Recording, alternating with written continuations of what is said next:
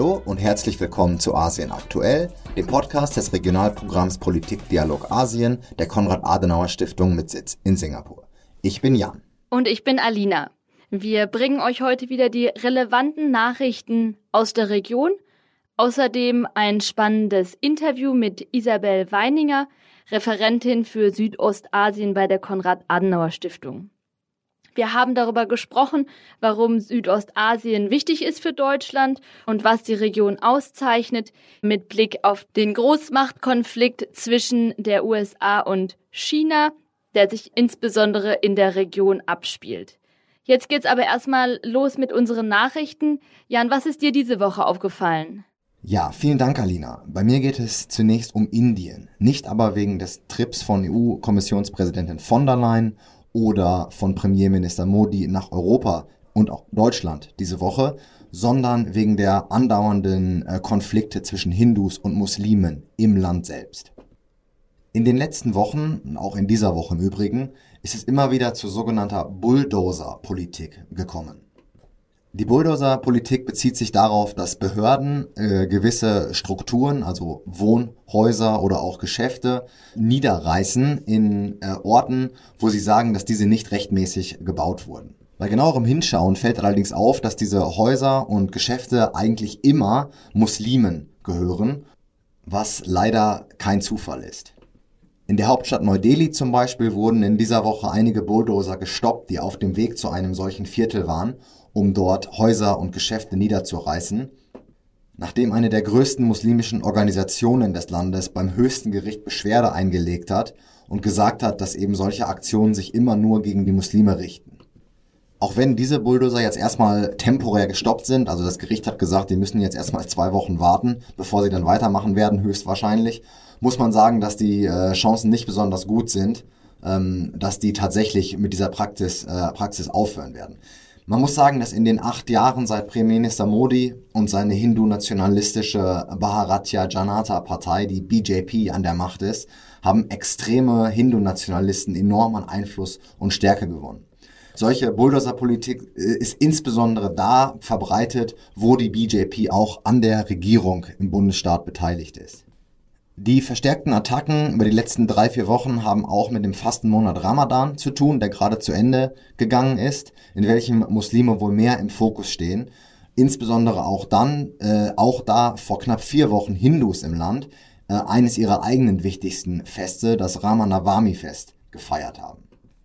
Bei dem Fest kam es stellenweise zu schweren antimuslimischen Ausschreitungen und gewalttätige Gruppen von Hindu-Nationalisten sind durch muslimische Viertel gezogen und haben dort Gewalttaten verübt. Stellenweise gab es wohl auch Rückschläge von Muslimen, aber die Details dazu sind etwas unüberschaubar. Klar ist allerdings, von wem die Aggression hier ausgeht und wer mit Schwertern und Stöcken durch die Gegend zieht und Feuer legt.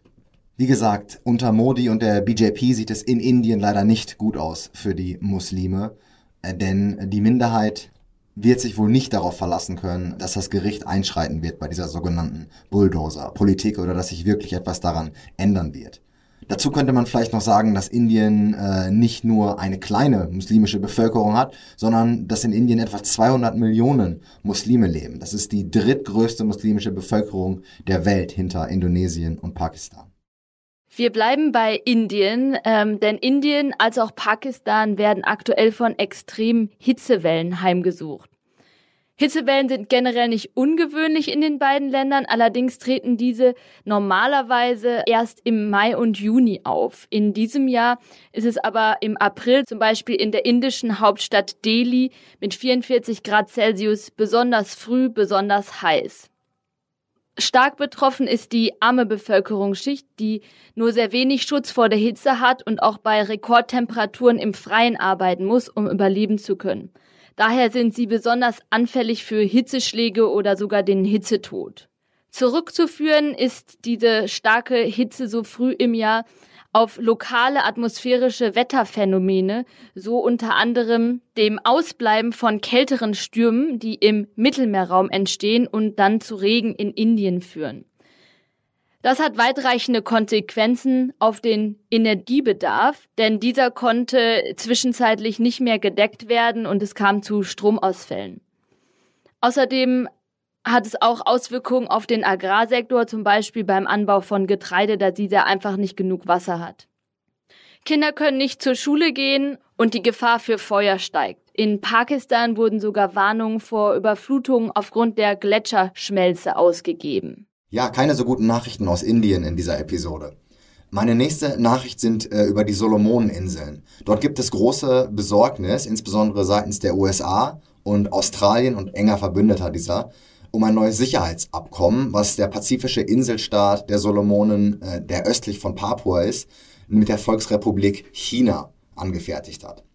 Manasseh Sogavare, der Ministerpräsident der Solomoneninseln, hatte Ende März gesagt, dass es ein Abkommen mit China gäbe, was wohl unterschriftsreif sei, worauf eine Menge amerikanische und verbündete Diplomaten wohl versucht haben, auch nach auf die Solomoninsel gereist sind, das Unterschreiben dieses äh, Vertrages oder dieses Abkommens zu verhindern. Vermutlich durch Gegner des Abkommens wurde ein geheimer Entwurf des Vertrages öffentlich, wonach man Peking auffordern können soll, Soldaten auf die Insel entsenden zu können, die im Übrigen dann Immunität genießen würden, um die sogenannte soziale Ordnung aufrechtzuerhalten, aber auch für humanitäre und Katastrophenhilfe zur Verfügung zu stehen oder andere Formen von Unterstützung zu leisten. Auch Schiffe der chinesischen Marine dürften wohl zur Nachversorgung in den Salomonen andocken. Man sorgt sich also darum, dass die äh, Navy der, ähm, also die Marine der Volksbefreiungsarmee dort eine Basis aufbauen wird, was sogar Ware allerdings verneint hat. Also was genau in diesem Entwurf steht, äh, ist nicht genau klar oder was die finale Version des Entwurfs sein wird, ist nicht genau klar. Aber auffällig ist jedenfalls, äh, dass es sehr viele verschiedene Blickwinkel zu dieser Geschichte gibt. Der dominante in den westlichen Medien ist natürlich der sicherheitspolitische, äh, die sicherheitspolitischen Bedenken des politischen Westens. Allerdings gibt es auch innenpolitische und nicht zuletzt chinesische Perspektiven. Also zum Beispiel die Sichtweise, warum denn die USA so viele Stützpunkte haben darf in der Welt und China nicht. Oder natürlich auch, dass, und das ist ja ein anderer Kritikpunkt hier, dass es eben nicht besonders transparent gelaufen sei und es ist eben noch immer nicht öffentlich, was genau da drin steht. Aber dazu äh, sagt sogar Ware zum Beispiel, dass auch die westlichen Mächte, also zum Beispiel die USA, Großbritannien und Australien, nicht gerade zuvorkommt waren mit Informationen, als sie sich zur Sicherheitskooperation AUKUS entschieden haben, über die wir hier äh, bei Kasien aktuell auch schon mal gesprochen haben. Als letztes richten wir unseren Blick noch nach Südostasien, denn am 28. April hat Indonesien den Export von Palmöl verboten. Obwohl das Land der weltweit größte Produzent von unverarbeitetem Palmöl ist und damit circa 60 Prozent des globalen Bedarfs bereitstellt, wurde Speiseöl im Land knapp und sehr teuer. Dies wurde unter anderem ausgelöst durch den Druck auf globale Lieferketten anderer Pflanzenöle, wie zum Beispiel durch den russischen Krieg gegen die Ukraine. Um den internen Bedarf zu decken und die Preise zu senken, führte der Präsident Widodo das Exportverbot zunächst auf unbestimmte Zeit ein. Das indonesische Exportverbot treibt die Weltmarktpreise für Speiseöl weiter in die Höhe und dadurch, dass Palmöl das am meisten verarbeitete Pflanzenöl weltweit ist, werden auch zahlreiche andere Produkte dadurch teurer werden. Aber auch innerhalb Indonesien gibt es Verlierer, wie zum Beispiel Bauern, die aktuell davon berichten, dass sie ihre Ernteerträge nur schwer und nur zu einem geringeren Preis verkaufen können. Kritiker des Exportverbots argumentieren außerdem, dass das Problem vor allem durch die Regulierung des Palmölsektors in Indonesien selbst verursacht wurde, denn der Sektor wird durch wenige Kartelle dominiert. Der zweitgrößte Palmölexporteur Malaysia, der für circa 25 Prozent der weltweiten Produktion verantwortlich ist, profitiert zunächst von den gestiegenen Preisen.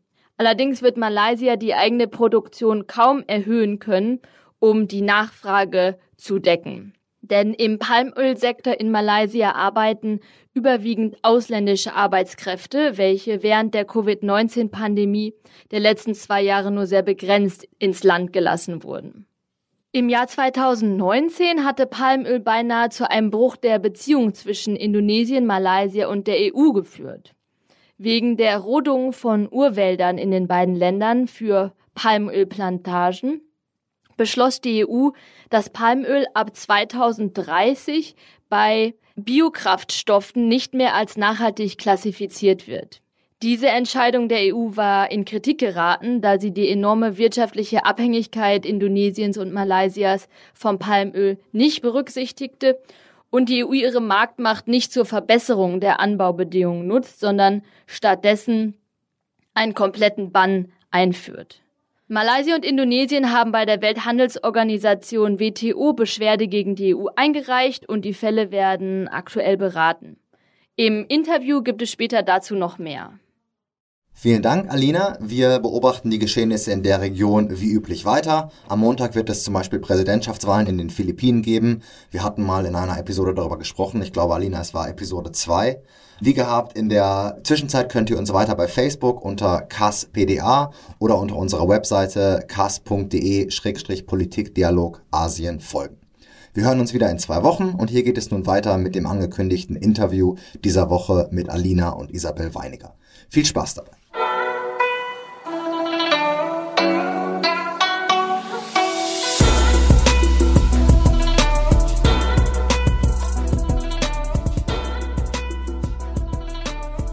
Ich freue mich sehr, heute Isabel Weininger bei uns begrüßen zu dürfen. Sie ist Referentin für Südostasien bei der Konrad-Adenauer-Stiftung und leitete außerdem im vergangenen Jahr das Büro der Stiftung in Kambodscha. Anfang diesen Jahres übernahm sie die kommissarische Leitung der Abteilung Asien und Pazifik. Liebe Isabel, herzlich willkommen.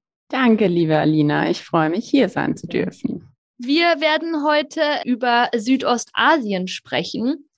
Und die Region ist ja mit ihren elf Ländern und insgesamt über 650 Millionen Einwohnern geografisch sehr weit weg von Deutschland. Warum sprechen wir heute aber trotzdem über Südostasien und warum ist die Region so wichtig für Deutschland?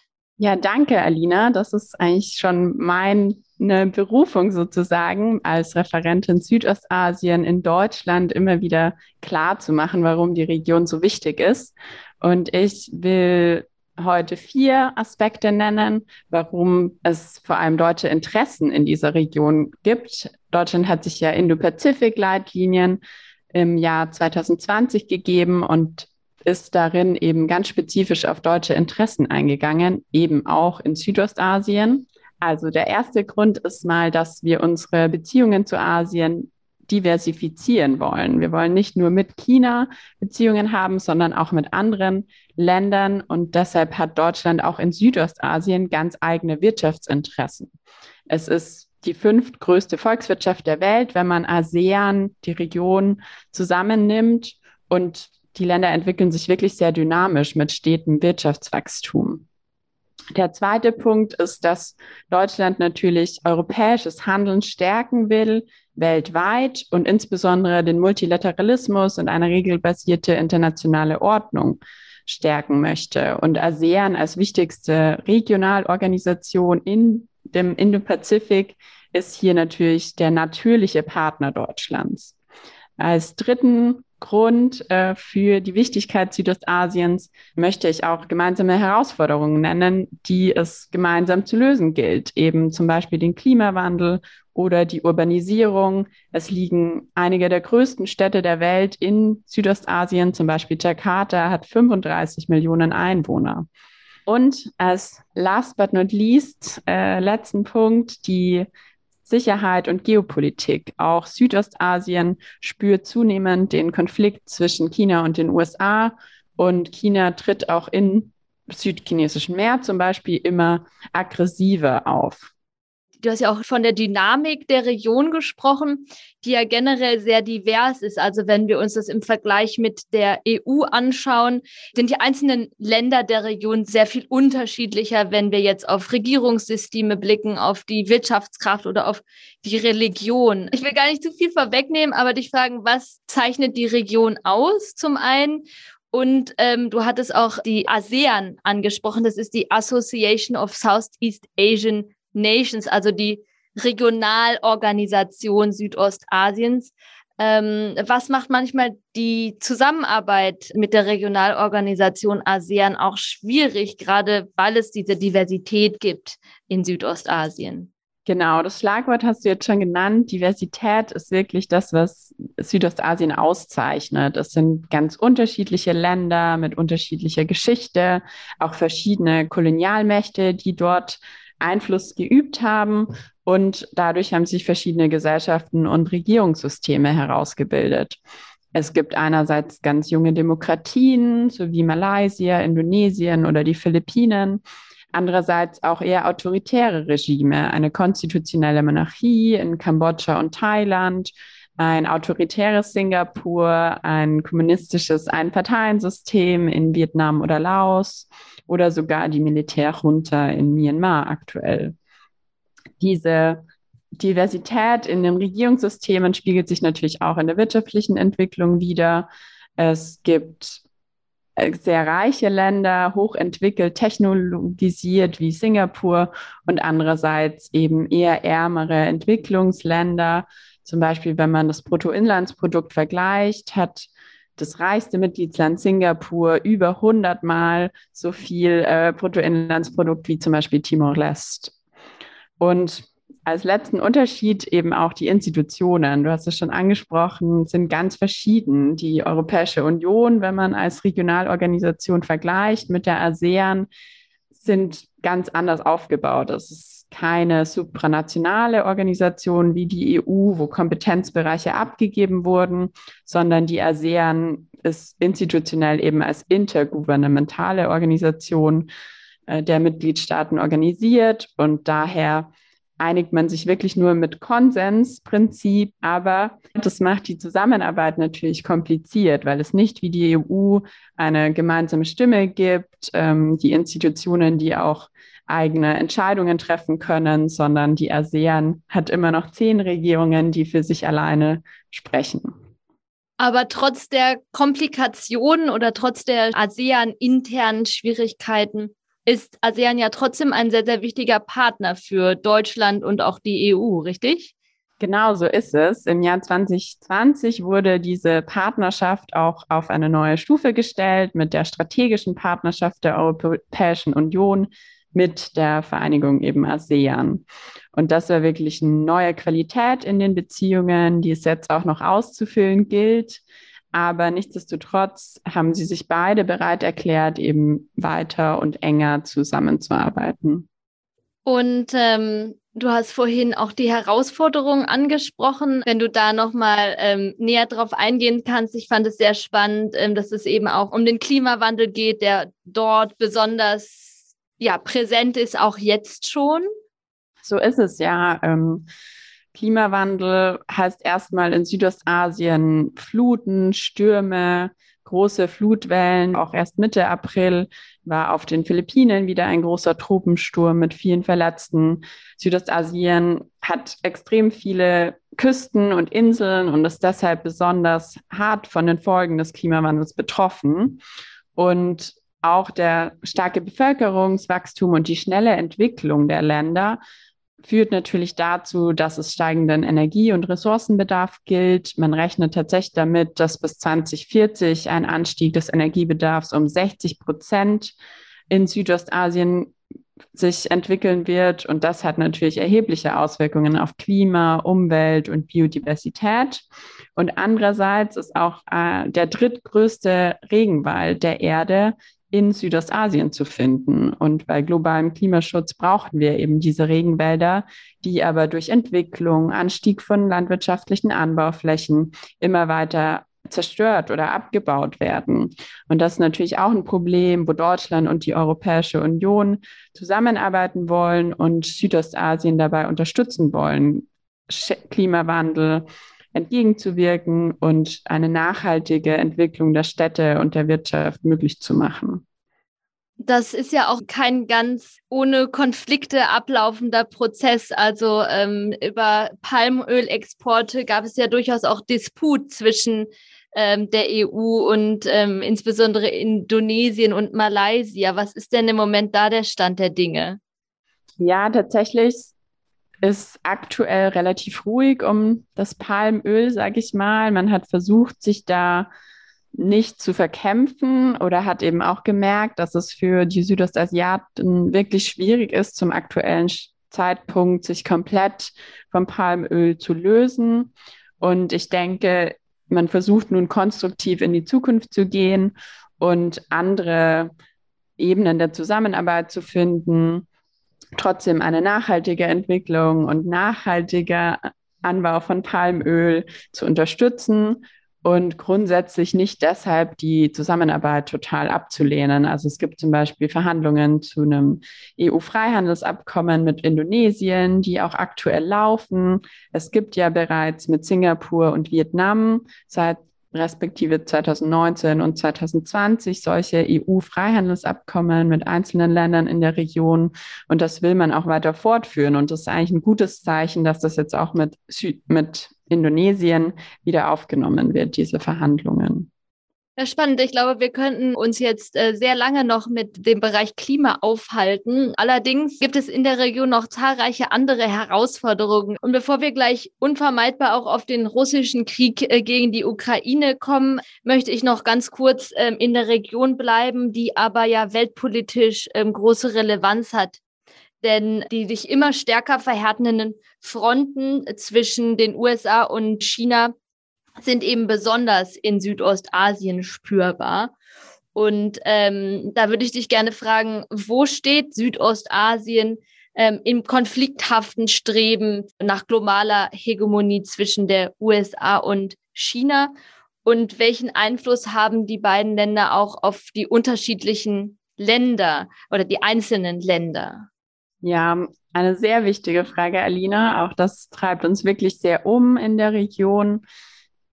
Die Stichwörter hier sind Neutralität und Hedging. Also in der Konfrontation zwischen den USA und China, dem deutlich spürbaren Handelskrieg der letzten Jahre, möchte Südostasien dezidiert neutral bleiben. Man will sich nicht entscheiden müssen zwischen den USA und China. Äh, da beide Mächte großen Einfluss haben. Eben China als wirklich wichtigster Handelspartner für alle südostasiatischen Nationen und dadurch sind einfach Abhängigkeiten da und natürlich auch politische Einflussnahme, die China auf die südostasiatischen Partner nehmen kann. Und andererseits die USA gelten weiterhin als Sicherheitsgarant und auch als Sicherheitsmacht im Indopazifik und eben auch in Südostasien. Auch Softpower ist deutlich spürbar. Der westliche Einfluss im größeren Sinne, zum Beispiel wenn es um die Beliebtheit von Impfstoffen ging im in den letzten Jahren, waren im Westen produzierte Impfstoffe in Südostasien deutlich beliebter, würde ich mal sagen. Auch die Qualität von Produkten, wenn man Autoimporte ansieht, ist immer noch äh, der Westen beliebter, auch wenn die Bürgerinnen und Bürger sich für ein Studium entscheiden, ins Ausland gehen wollen, gehen sie lieber in die USA, nach Europa, Japan, Korea oder Australien als nach China. Also hier sind die Gesellschaften in Südostasien nicht deutlich pro-chinesisch oder pro-amerikanisch aufgestellt. Sie genießen von beiden Seiten die Einflüsse und versuchen sich hier wirklich neutral zu bewegen. Denn meistens geht es den Südostasiaten um eigene Interessen und nicht um Werte, die vielleicht von Journalisten und Analysten dahinter gezeichnet werden, dem Kampf zwischen Demokratie und Autokratie. Die Realität vor Ort ist viel komplexer und die Gesellschaften benötigen für ihre eigene Entwicklung noch sehr viel Investitionen, die sie eben nicht allein aus dem Westen erhalten. Zusammenfassend sagen die Südostasiaten eben auch gerne, Sie wollen nicht alles auf eine Karte setzen, auf Englisch to put not all eggs in one basket. Und das ist wirklich so das Mantra, das man in der Region sieht, auch wenn sich der Druck jetzt gerade natürlich erhöht durch den Krieg in der Ukraine, scheint es so, als müsse man sich zwischen den beiden Polen entscheiden. Und wo steht die EU dabei? Ist es möglicherweise ein dritter Pol?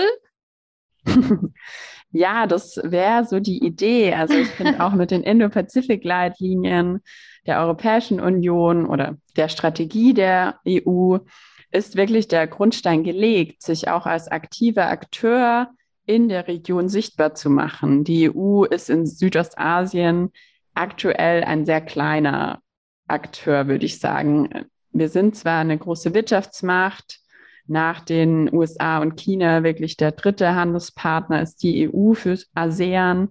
Aber nichtsdestotrotz, ähm, was Sicherheitspolitik angeht, was auch vor Ort die Sichtbarkeit einfach in den Ländern betrifft, da ist die EU noch äh, weit hinter den Erwartungen zurück. Und die Indo-Pazifik-Strategien bieten dann eine tolle Grundlage, das eben zu etablieren, dass die Europäische Union sich eben nicht auf die Seite der USA oder China vor Ort schlägt, sondern für ihre eigenen Werte und eigene Interessen einsteht. Und das könnte wirklich eine gute Partnerschaft äh, geben für Südostasien, dass sie sich eben nicht entscheiden müssen, ob sie zu einer oder anderer Seite ähm, dazugehören möchten, sondern es verschiedene multipolare Optionen für sie gibt. Und als nächste Frage, wie im Moment in fast allen unserer Interviews, kommen wir auch im Thema Südostasien nicht drum herum, über äh, die russische Invasion der Ukraine zu sprechen. Ja, diese, diese Lage, die du gerade erläutert hast, ist sowieso schon fragil und jetzt passiert dieser Krieg. Und ich habe zwei Befürchtungen, wenn wir auf die Beziehungen zwischen äh, Südostasien und der EU ähm, und Deutschland blicken, dass zum einen der ja einfach der Fokus Europas jetzt wieder verstärkt auf die ähm, direkte Nachbarschaft gelenkt wird und dann eben genau diese Leitlinie mit Leben zu füllen eben ähm, vielleicht etwas ins Hintertreffen geraten. Und auf der anderen Seite ähm, zeigt es auch diese interne Spaltung innerhalb ASEANs. Ähm, die deutlich wird dadurch, dass sich manche Länder eben sehr stark positionieren ähm, im Sinne des Westens, zum Beispiel Singapur, was viele Sanktionen eben auch eingeführt hat ähm, und sich sehr, sehr stark geäußert hat. Dann haben wir die Militärjunta in Myanmar, die den Krieg gut heißt und dann haben wir viele Länder dazwischen. Was siehst du als Risiken für die Beziehung zwischen Südostasien und der EU aufgrund des Krieges und ja? Genau, ja, deine Risiken befürchte ich eben auch, äh, dass europäische Fähigkeiten und Kapazitäten und auch Finanzen gebunden sein werden die nächsten Jahre. Wenn der, auch der Krieg in der Ukraine zu Ende sein sollte, muss man ja auch an den Wiederaufbau denken. Und dann die großen Pläne im Indo-Pazifik ähm, können vielleicht nicht alle so umgesetzt werden. Aber zunächst mal will ich auch kurz auf die Auswirkungen in Südostasien eingehen. Du hast schon gesagt, sie waren sich uneinig bei der Abstimmung. Genau, ASEAN hat sich nicht zu einer gemeinsamen Position durchringen können. Und das hat deutlich auch ASEAN als Institution geschwächt, ne? in ihrer wenn man sie betrachtet als einen Staatenverbund, würde man meinen, sie können vielleicht eine gemeinsame Position in so einer Frage, so einer grundsätzlichen Frage einnehmen. Insbesondere auch, weil ja dieser Krieg, dieser russische Angriffskrieg in der Ukraine ganz deutlich gegen die Grundsätze ASEANs verstößt. Es geht um die Nicht-Einmischung in innere Angelegenheiten. Es geht um territoriale Souveränität, die verletzt wurde. Also nach den Grundprinzipien ASEANs hätte man äh, gedacht, äh, da muss doch der ganze Staatenbund dagegen sein. Aber wie du gesagt hast, das hat erneut Uneinigkeit gezeigt, Unsicherheit. Ähm, nichtsdestotrotz will ich auch ein bisschen für Verständnis werben. Südostasien hat eben eine schwierige Position inmitten des Konflikts, schon des großen Weltmachtskonflikts China-USA, aber jetzt eben auch da mit Russland. Es gibt historische Abhängigkeiten, Vietnam zum Beispiel hat als mit dem Nachfolgestaat der Sowjetunion eben ein ganz enges Verhältnis, insbesondere was ihre Waffenarsenal angeht. 80 Prozent der vietnamesischen Waffen stammen aus Russland. Hier möchte man sich auch weiterhin darauf verlassen können, auch um China abzustrecken tatsächlich. Das ist eine vielleicht etwas bizarre Gemengenlage, aber ich möchte erneut betonen, es ist eben nicht so schwarz und weiß, aber die Schwächung von ASEAN insgesamt durch diese Uneinigkeit ist nach außen trotzdem da. Ähm, und die EU muss sich natürlich fragen, wie man da eines der Länder wirklich offen Russland unterstützen würde. Das haben sie bisher zwar auch nicht gemacht, ne? also sie haben zwar teilweise abgestimmt mit China gegen den Ausschluss Russlands im Menschenrechtsrat, eben die beiden Länder Vietnam und Laos. Aber in den öffentlichen Äußerungen haben sie sich sehr zurückgehalten und dann für eine diplomatische Lösung geworben, ohne jetzt direkt Russland zu nennen oder einen Krieg zu benennen. Also auch sehr interessante Taktiken. Auch Indien und Indonesien zum Beispiel hüten sich davor, Russland öffentlich zu kritisieren. Ähm, und diese Abhängigkeiten und wirklich schwierige Gemengenlage ist einfach nochmal hervorzuheben. Nichtsdestotrotz ist das beste Szenario für ASEAN auch immer neutral zu bleiben. Erst dadurch können sie weiter bestehen und machen sich natürlich nicht angreifbar. Und ich muss sagen, es ist auch etwas sehr Südostasiatisches. Ähm, sie wollen das Gesicht wahren. Sie wollen niemanden verärgern und zu allen Seiten gute Beziehungen wahren. Und das ist ja erstmal was sehr Diplomatisches. Ähm, auch wenn man das Beispiel nimmt der vielen Gipfeltreffen, die dieses Jahr anstehen in der Region, beispielsweise G20 Vorsitz Indonesiens, da sind natürlich verschiedene Gipfel geplant, wo auch die russischen Delegationen anreisen werden, Stand jetzt. Und das ist die eher dann die Frage, wie der Westen darauf reagiert. Und beim ersten Finanzministertreffen haben wir das jetzt schon gesehen.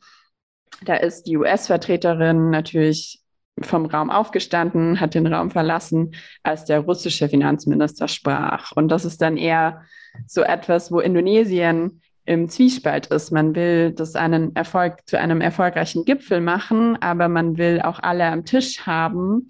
Und wenn dann der, die westlichen Mitgliedsländer gar nicht kommen würden, zum Beispiel, wäre das ein großer Verlust für, für den G20-Vorsitz Indonesiens.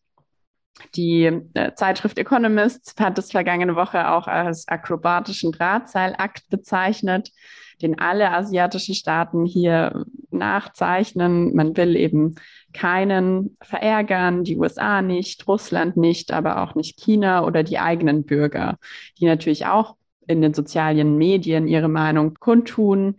Da gibt es ganz verschiedene Narrative und das ist, zeigt auch nochmal die heterogenen Gesellschaften in Südostasien. Vielen Dank, liebe Isabel. So spannend das ist, müssen wir den inhaltlichen Teil des Interviews abschließen. Ich würde dir sehr gerne noch eine persönliche Frage stellen. Gibt es etwas an der Region oder an einem Land der Region, was dich besonders fasziniert? Eine Begegnung, die dir besonders in Erinnerung geblieben ist oder auch ein Lieblingsessen, Musik? Ähm, was fällt dir als erstes ein? Danke. Also Essen ist natürlich das erste Loklak, ein kambodschanisches Rindfleischgericht mit Ei, sehr lecker, sehr zu empfehlen. Aber ich möchte auch auf die Menschen eingehen. So was mich wirklich überall in Südostasien begeistert hat, sind die jungen, motivierten äh, Kolleginnen und Kollegen, äh, Bekannte und Freunde, die man kennengelernt hat und die wirklich sehr viel Hoffnung ausstrahlen für die Zukunft Südostasiens. Sie sind engagiert, wollen anpacken, wollen die Zukunft zum Positiven verändern, nicht nur Nachhaltigkeitsthemen voranbringen, sondern auch wirklich kritisch und äh, reflektiert über ihre Gesellschaften nachdenken. Und das ist etwas, was mich wirklich beeindruckt hat. So viele junge Menschen, die es ja auch dort gibt, die aber auch positiv in die Zukunft schauen. Also ich kann beides bestätigen, äh, wenn ich auf meinen vergangenen äh, Kambodscha-Trip zurückdenke, sowohl die Menschen, die ich auch sehr, sehr faszinierend fand, als auch das Essen. Vielen sehr Dank, schön. liebe Isabel. Danke dir, Alina.